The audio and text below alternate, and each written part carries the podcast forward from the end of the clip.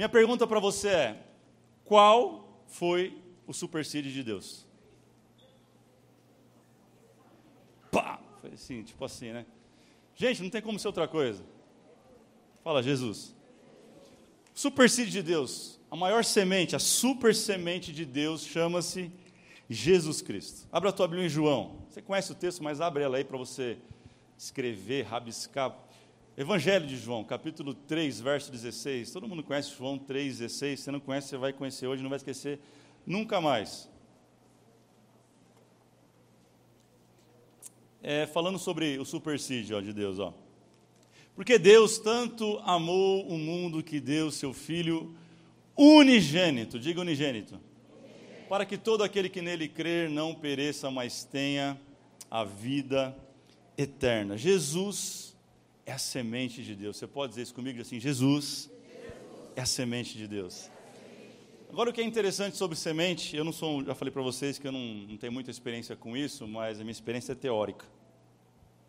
Para plantar uma semente, eu preciso plantar ela num lugar muito maior que ela.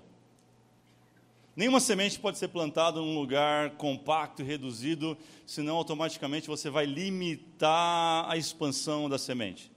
Estou correto? Assim como é Jesus sendo a grande semente, a super semente de Deus, ele também precisou plant ser plantado num lugar enorme. Esse lugar chama planeta Terra. Ele foi plantado aqui para que ele pudesse dar muitos, mais muitos, mais muitos frutos. Olha o que vai dizer o João, ainda, Evangelho de João 12, 23. Jesus respondeu: Chegou a hora de ser glorificado o Filho do Homem. Digo-lhes verdadeiramente, escuta isso: se o grão de trigo não cair na terra e não morrer, continuará ele só.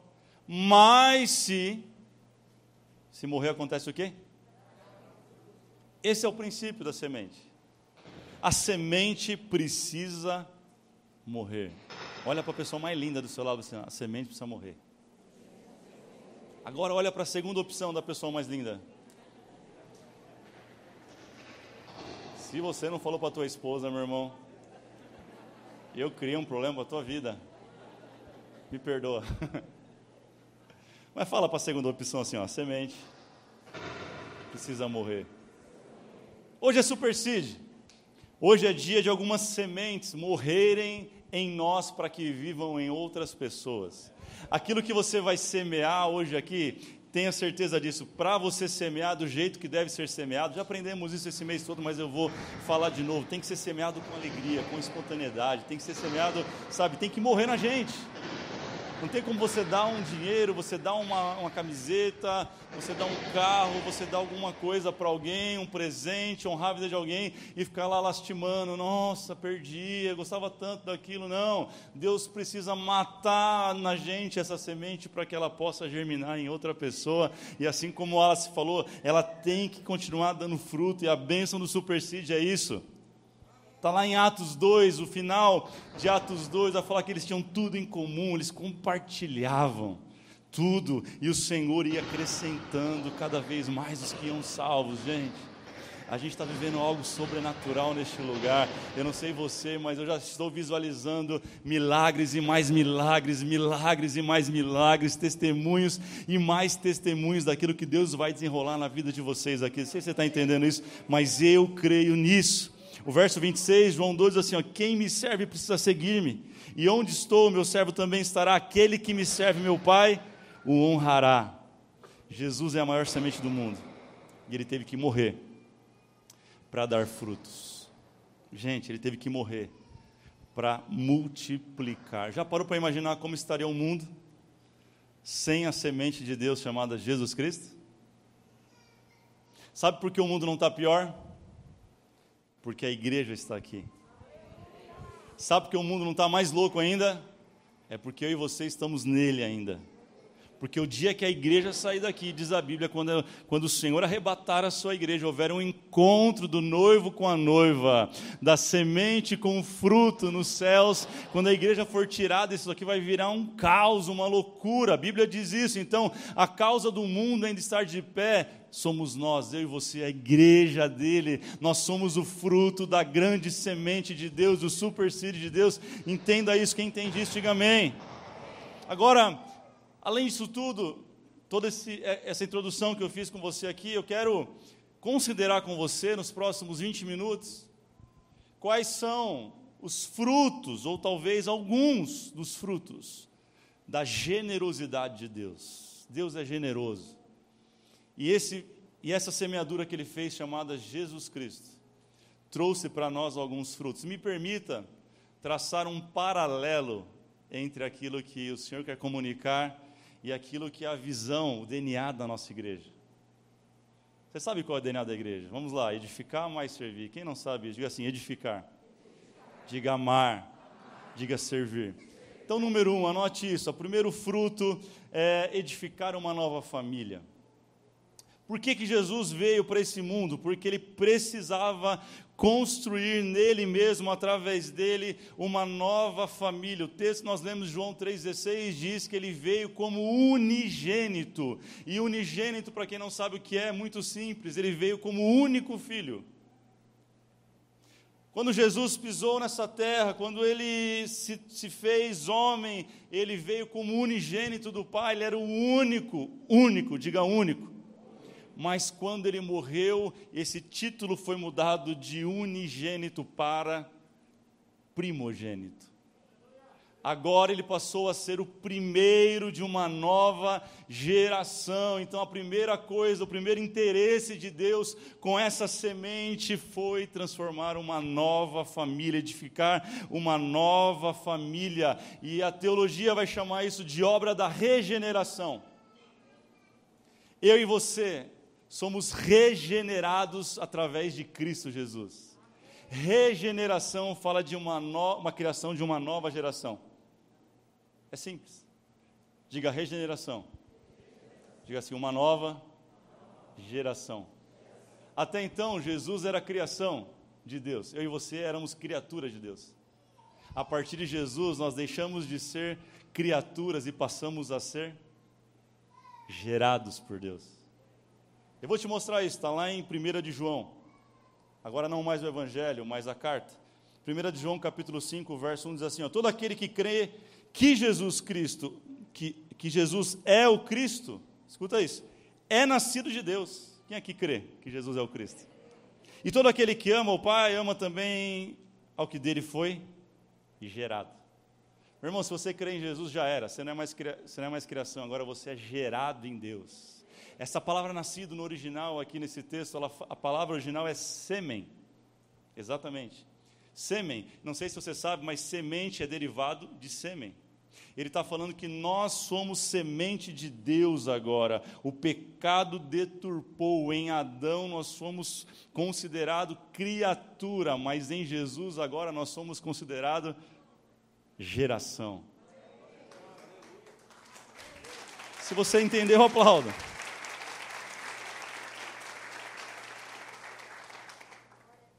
Quantos são nascidos de Deus aqui? Você não é fruto do acaso. Você não é, não é fruto de uma relação que deu errado entre seus pais. Você não é um órfão. Você não é um perdido.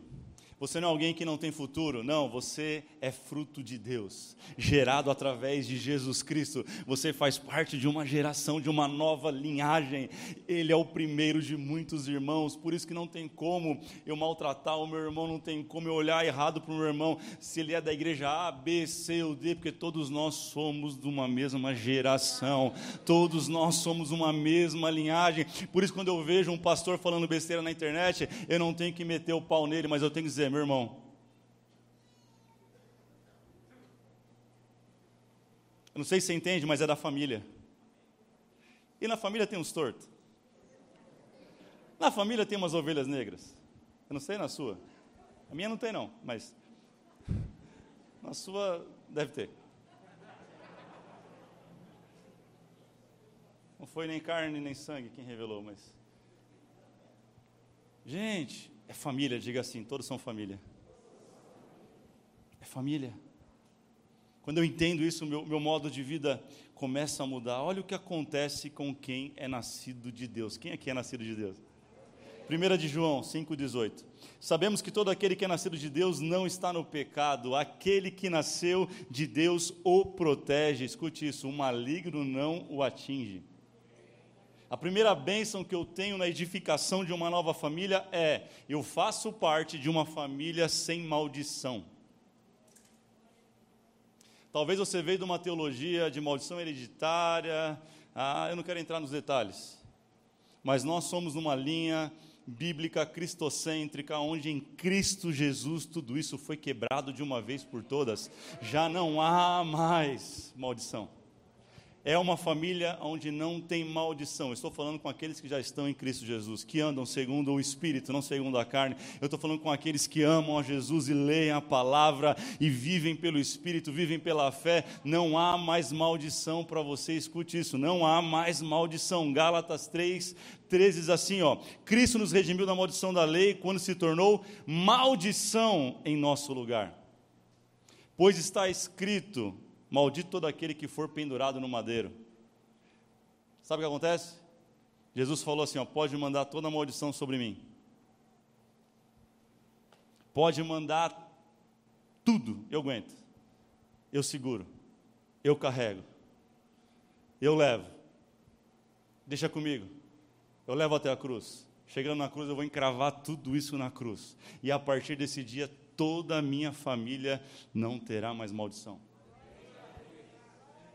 É isso que o escritor aos Gálatas está falando, gente. Cristo redimiu a gente de toda maldição. Então não condene aquilo que Cristo já libertou. Não prenda de volta aquilo que Cristo já libertou. Não se prenda a um discurso familiar aonde Cristo já quebrou toda a sentença de morte na sua vida. Não se prenda a um olho gordo. Não se prenda a uma oração contrária. Não se prenda às coisas que aconteceram no passado, porque em Cristo tudo se fez novo. Aleluia! Aleluia! Ah, eu fico empolgado, irmão. Eu fico empolgado porque às vezes é comum de encontrar em gabinete a pessoa, não, minha tataravó fez não sei o que e até hoje, pastor, isso me assombra. Meu irmão, ou nós cremos no sangue de Jesus Cristo, ou ele não serve para nada. O mesmo sangue que é poderoso para perdoar pecados, te livrar do inferno, é o mesmo sangue que quebra toda maldição na tua vida. Ah, querido, está repreendido na sua vida qualquer maldição, você está em Cristo Jesus. Se você está aqui, você que está em casa assistindo essa mensagem, ouça isso. Se liberte, seja livre em nome de Jesus. Viva a vida de Cristo agora. Não mais vivo eu, mas Cristo vive em mim. Quem crê nisso? Será que você pode glorificar Jesus Cristo, a obra dele na cruz? Será que você pode exaltar o Senhor? Oh, Espírito Santo. Uma família sem maldição Provérbios 26, 2 diz que a maldição sem causa não prospera. Ah, quem recebe essa palavra.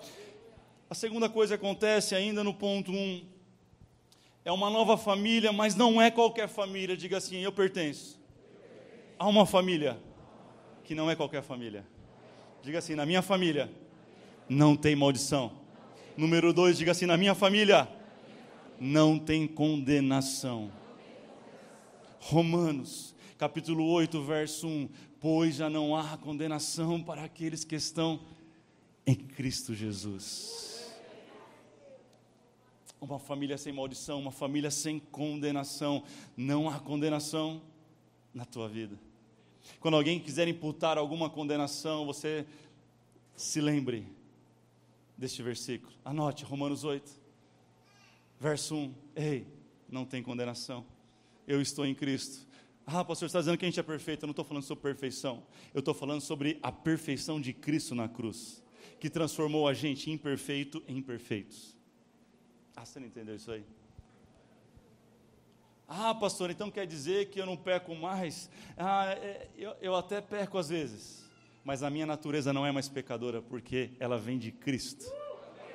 A Bíblia diz que do mesmo jeito que o pecado entrou por um só homem, Adão, o pecado também saiu por um só homem chamado Jesus Cristo. Eu tenho uma nova natureza. Quantos são novos em Cristo neste lugar? Querido, isso é poderoso, isso é transformador, isso é libertador para a tua vida. Eu não sei você, mas quando eu ouço isso, eu falo: "Uau, não tem condenação. Não, não tem, não tem condenação para corintiano. Não, não tem." Aleluia. E palmeirense, pastor? É, a Bíblia diz que Jesus expulsou os, o, o, demônio do Gadareno e mandou para os porcos. Eu não sei se tem alguma ligação isso. Dizem os teólogos que.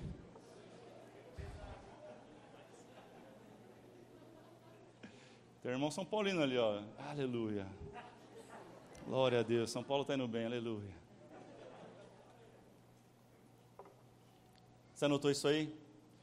Uma nova família, diga assim, uma nova família. Número dois, uma família que ama. Diga isso, uma família que ama.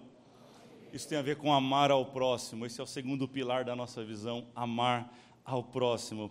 1 de João 4, 7 a 8 vai dizer: Amados, amados, amemos uns aos outros, pois o amor procede de Deus. Aquele que ama é nascido de Deus e conhece a Deus. Quem aqui é nascido de Deus, olha a Bíblia falando com a gente de novo sobre nascimento, sobre geração, sobre semente. Agora o verso 8 é meio complicado.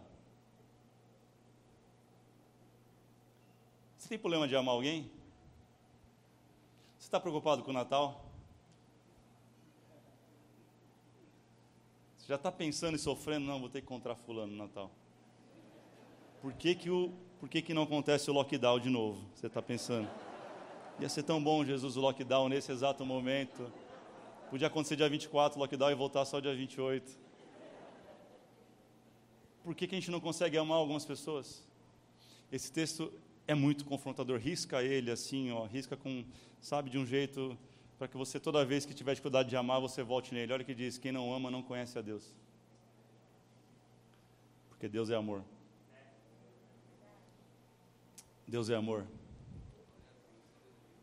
Ah, não concordo, o problema é teu, vai resolver com Deus. A Bíblia está dizendo: quem não ama, não conhece a Deus. Então não diga que você conhece a Deus se você não está conseguindo amar algumas pessoas. Você está indo contra aquilo que João está escrevendo. Quem não ama, não conhece a Deus. Como que eu conheço a Deus então, pastor? Como é que eu sei? Como que eu me espelho nisso? Eu sei que talvez você está no caminho, assim como eu, todos nós estamos, um mais para frente, outros mais para trás, mas todos nós estamos no caminho querendo aprender e conhecer mais a Deus. Quem quer isso aí? Quem está nesse caminho, diga amém. Como que eu conheço a Deus? Evangelho de João, volta lá, Evangelho de João 14, 7 e 9. Se vocês realmente me conhecem, conheceriam também o meu Pai, já agora vocês o conhecem e o têm visto. Jesus está falando. Aí Felipe, para assim, no verso 8, diz, diz Felipe, Senhor, mostra-nos o Pai, isso nos basta. Aí eu vejo aquela mãozinha do zap assim, Jesus fazendo. Olha a resposta de Jesus para ele. Jesus respondeu: Você não me conhece, Felipe, mesmo depois de eu ter estado com vocês durante tanto tempo. Acorda, Felipe, quem vê o Pai, quem me vê, vê o Pai. Como você pode dizer, mostra-nos o Pai? Quer conhecer mais a Deus? Quem quer? Olha para Jesus. Olha para Jesus. Jesus é a expressão do Pai. Jesus é o Pai encarnado e o Verbo se fez carne e habitou entre nós. Jesus é a palavra encarnada, Jesus é a Bíblia que não foi lida, mas que foi vista, que foi olhada, que foi experimentada. Jesus é a maior expressão de Deus nessa terra. Quer conhecer o Pai? Olha para Jesus. Olha para Jesus, meu irmão. Imita Jesus. Segue Jesus. Seguir a Jesus não é ficar andando atrás dele, mas é imitar ele. É seguir os passos dele, é fazer como ele fez, olhar como ele olhou, amar como ele amou, ter o coração como ele teve. Então, ah, sabe, você quer ajudar um amigo que está em pecado? Começa, não, começa por não falar da queda dele para ninguém. Você vai estar sendo Jesus na vida dele. Jesus, quando foi pego uma mulher adultéria, sabe o que ele fez? Ele podia, ele era o único justo, irmão. Quando ele falou assim, atira quem não tem pecado, faz o quê? Atira a primeira pedra. Você já viu pregando sobre isso? Ele era o único justo naquela cena. Ele podia pegar a pedra e tacar naquela mulher, mas ele foi aquele que se colocou entre os acusadores e a mulher. e falou: Quem não tem pecado, atira a primeira pedra. Quando a gente fizer isso com aqueles que estão à nossa volta, sejam amigos ou não, quando a gente proteger o outro, entendendo que somos de uma mesma geração, somos irmãos, somos co-herdeiros em Cristo Jesus, a gente vai amar como Jesus amou, gente. Quem está me entendendo? Ah, eu amo, eu amo quando alguém me pede para caminhar uma milha e aí eu fico cansado e eu, ah, deixa quieto. Não. Eu amo quando eu falo assim, vamos caminhar duas. Eu sou mais paciente. Eu amo quando eu tenho longanimidade. Eu amo quando eu falo para a pessoa, você não entendeu, eu vou te explicar de novo. Eu amo. Eu sei que a gente está tudo em tratamento, irmão. Para mim também é difícil explicar as coisas duas vezes. Mas eu lembro Jesus. Sabe qual é o segredo? Quem quer saber o segredo? Sabe qual é o segredo para não chutar o balde? Sabe qual é o segredo para não meter o pé pelas mãos? É simples. Se você, você pode não gravar a mensagem de hoje, você pode esquecer tudo que eu falei, que eu vou falar, mas se você gravar isso aqui, tua vida vai mudar radicalmente. Quem quer? Faça uma pergunta. Todas as vezes que você tiver num confronto, numa indecisão, não sabendo o que fazer, no embate com o irmão seu, você faz uma pergunta muito simples: O que Jesus faria no meu lugar? Resolveu? 99% dos nossos problemas estariam resolvidos. Ah, quando eu vou entrar, por exemplo, estou sem reserva no culto aí. Aí o voluntário, ó, tem uma fila ali, que é para quem está sem reserva. Aí se eu pensar assim, como Jesus faria? Jesus iria para a fila, irmão. Obrigado pela informação, vou aguardar. Aí tem uns irmãos que quer brigar, não, eu sou membro aqui, eu sou dizimista aqui, como é que eu vou ficar na fila? A gente quer da, da, da famosa. Isso aqui não estou falando, ninguém falou nada, não, gente. Pode ser revelação do Espírito aqui. Né? Nem estava nem tava no script, tá? Não é para ninguém isso, não. É um exemplo apenas. Se aconteceu com você, receba. Com todo amor e carinho. Mas não tem endereço, não, tá? Eu não uso esse lugar para isso não. É só para exemplificar, sabe? Tem gente que quer dar carteirada. Eu estou falando de uma festa, não que eu sou VIP. Eu vou parar meu carro no melhor lugar. Que melhor lugar, irmão? Você acha que Jesus ia dar carteirada na porta de qualquer lugar para falar, eu tenho o melhor lugar, é meu, eu mando, eu faço, eu estou aqui para ser servido? Não, o discurso de Jesus é assim, eu vim para servir. Sabe Jesus ia falar numa fila dessa? Falar assim, como eu posso te ajudar a organizar melhor essa fila?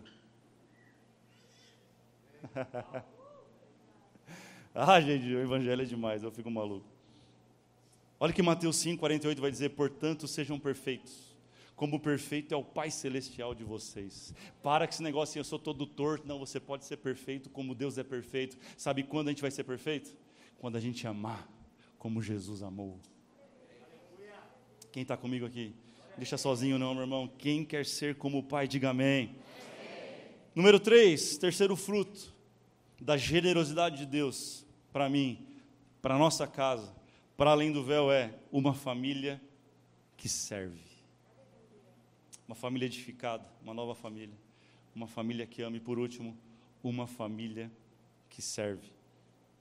Eu acabei de citar, mas eu vou ler Filipenses 2, 4, 7. Cada um cuide não somente dos seus interesses, mas também dos outros. Meu Deus. Seja a atitude de vocês a mesma de Cristo Jesus que, embora sendo Deus, não considerou ser igual, que, que o ser igual a Deus era algo que devia pegar-se, mas esvaziou-se a si mesmo, vindo a ser servo, tornando-se semelhante aos homens.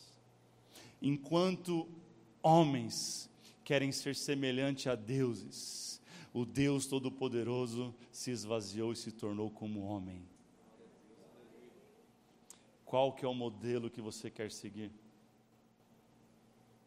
Jesus nos desafia, mas também ele nos inspira, gente. Ele nos inspira a servir o outro, a abrir mão do nosso próprio interesse pelo interesse do outro sem nenhum interesse. Ficou complicado, eu vou repetir. Jesus quer inspirar a gente a abrir mão do nosso interesse pelo interesse do outro sem nenhum interesse. Quem entendeu? É simples. Isso tem a ver com servir. Servir é um coração, servir é um outro nível muito maior. A gente falou esse mês sobre dizimar, bênção, falamos sobre oferta, glória a Deus, uma bênção. Domingo passado falamos sobre uma oferta extravagante do menino com cinco pães e dois peixes, quem estava aqui, uma grande bênção. Assista as mensagens no canal, tá lá, volta lá. Falamos sobre honra no começo da série, tudo incrível, isso é tudo bíblico, isso é abençoador, mas a gente vai para um novo nível hoje. Quem quer dar um passo a mais aqui? Sirva pessoas. Sirva pessoas. Sirva pessoas. O Evangelho tem a ver com servir pessoas. É isso que está falando aqui em Filipenses 3. Eu vim para servir, não para ser servido. Eu vim para abençoar, não ser abençoado. Eu vim para honrar, não para ser honrado. Eu vim para ser o final, da, o final da último da fila e não o primeiro da fila. Quem está entendendo? Gente, isso é poderoso. E aqui eu quero liberar uma chave poderosa sobre a sua vida hoje. Deus, escute isso, quando eu dizimo, quando eu oferto, quando eu honro, quando eu faço algumas coisas dessas, eu estou dando de algo que eu tenho. Sim ou não? Quando eu sirvo, eu não dou de algo que eu tenho, mas eu dou, de, eu dou daquilo que eu sou. Talvez tenha alguém milionário aqui me ouvindo. Talvez para você fazer um cheque hoje de 100 mil reais e, e entregar para a igreja é a coisa mais fácil do mundo. Porque talvez você ganha 200 mil por dia. Quem recebe amém? Ninguém creu. As palavras vêm, irmão, você tem que pegar. Concorda comigo que para quem ganha uma quantia dessa é, é, fácil fazer um cheque? Sim ou não? Agora, essa pessoa abrir mão de uma semana para servir alguém? Então, o, ser, o, servir não tem a ver com valor monetário, servir tem a ver com aquilo que eu sou. Jesus não é algo que Deus tinha, Jesus é algo que Deus era. O Pai e o Filho são o mesmo. O Espírito é o mesmo. Eles são três e um, três pessoas que vivem em uma só e eles deram e continuam dando. O Espírito está sendo manifesto na terra em cada coração, dando de si mesmo, recolhendo orações, ajudando a gente com gemidos inexprimíveis e levando ao céu. É dar de si mesmo. Isso é voluntariado. O voluntariado aqui na igreja não é uma mão de obra barata ou, ou que não custa nada. Voluntariado é algo que não tem preço porque tem a ver com o coração, tem a ver com a alma, tem a ver com se entregar ao outro, porque o voluntário e aquele que serve, ele não entrega de algo que tem, mas ele entrega de algo que não tem como dar para o outro, que chama-se tempo. A moeda mais valorosa desse mundo não é nenhuma que você possa pensar. Não, pastor, é a Libra, está sete. Ah, não, pastor, é o euro. Está aqui o pastor Marcelo, a pastora Shirley, lá de Portugal é o euro, está quanto euro? Sei lá, seis e pouco. Não é o dólar, não é, é tesouro direto, é assim, não, não. A moeda mais valorizada nesse mundo e mais importante chama-se tempo. Eu conheci gente milionária que daria tudo para a mulher dele não ter morrido de câncer. Dinheiro nenhum do mundo podia comprar a vida dela. Se você tivesse um filho doente, você daria tudo o que você pudesse, mas tudo que ela precisa às vezes é, é tempo. E voluntariado tem a ver com o tempo, tem a ver com entregar aquilo que, sabe, você tem que estar presente para fazer, não tem como fazer via Zoom. Não tem como fazer de forma virtual. Você tem que estar presente, você tem que se envolver no projeto, você tem que, que ir além, você tem que dar o seu tempo. Quem está me entendendo? Jesus está falando sobre isso com a gente. Jesus está falando sobre esse investimento. Jesus está querendo abrir os nossos olhos para algo que nós não valorizamos, mas todos nós temos igual aqui. Quando você acordou hoje, Jesus foi lá, apertou um reloginho em você, com um regressivo de, um countdown de 24 horas. Start. Quando foi 0000, nem mosca, apertou. Todos nós aqui recebemos 24 horas. A questão é como você administra e para aquilo que você dá o seu tempo. Como você tem investido o seu tempo? Se você investe seu tempo muito mais no Netflix do que com a Bíblia, você vai ficar um cara muito pró em série, mas não vai conhecer nada de Deus. Se você der o seu tempo, sei lá, para ler qualquer literatura que alguém te indicou, do que ler a Bíblia, você talvez vai ficar bom num romance, vai saber falar tudo sobre aquele tal romance, sobre aquele livro, mas você não vai saber nada sobre Deus. Se você gastar o seu tempo só para você e sua família, É legal, você tem que investir tempo na sua família, mas você não tem nada a ver com o reino de Deus. Porque o reino de Deus é quando eu separo parte do meu tempo para servir as pessoas. O amém vai diminuindo nessa parte. Eu já imaginava. Isso estava programado. Quantos estão desafiados nessa noite? A servir com tudo que tem. É sobre isso. Tem a ver com isso. Tem a ver com se entregar para o reino dele. Eu quero que você se coloque de pé.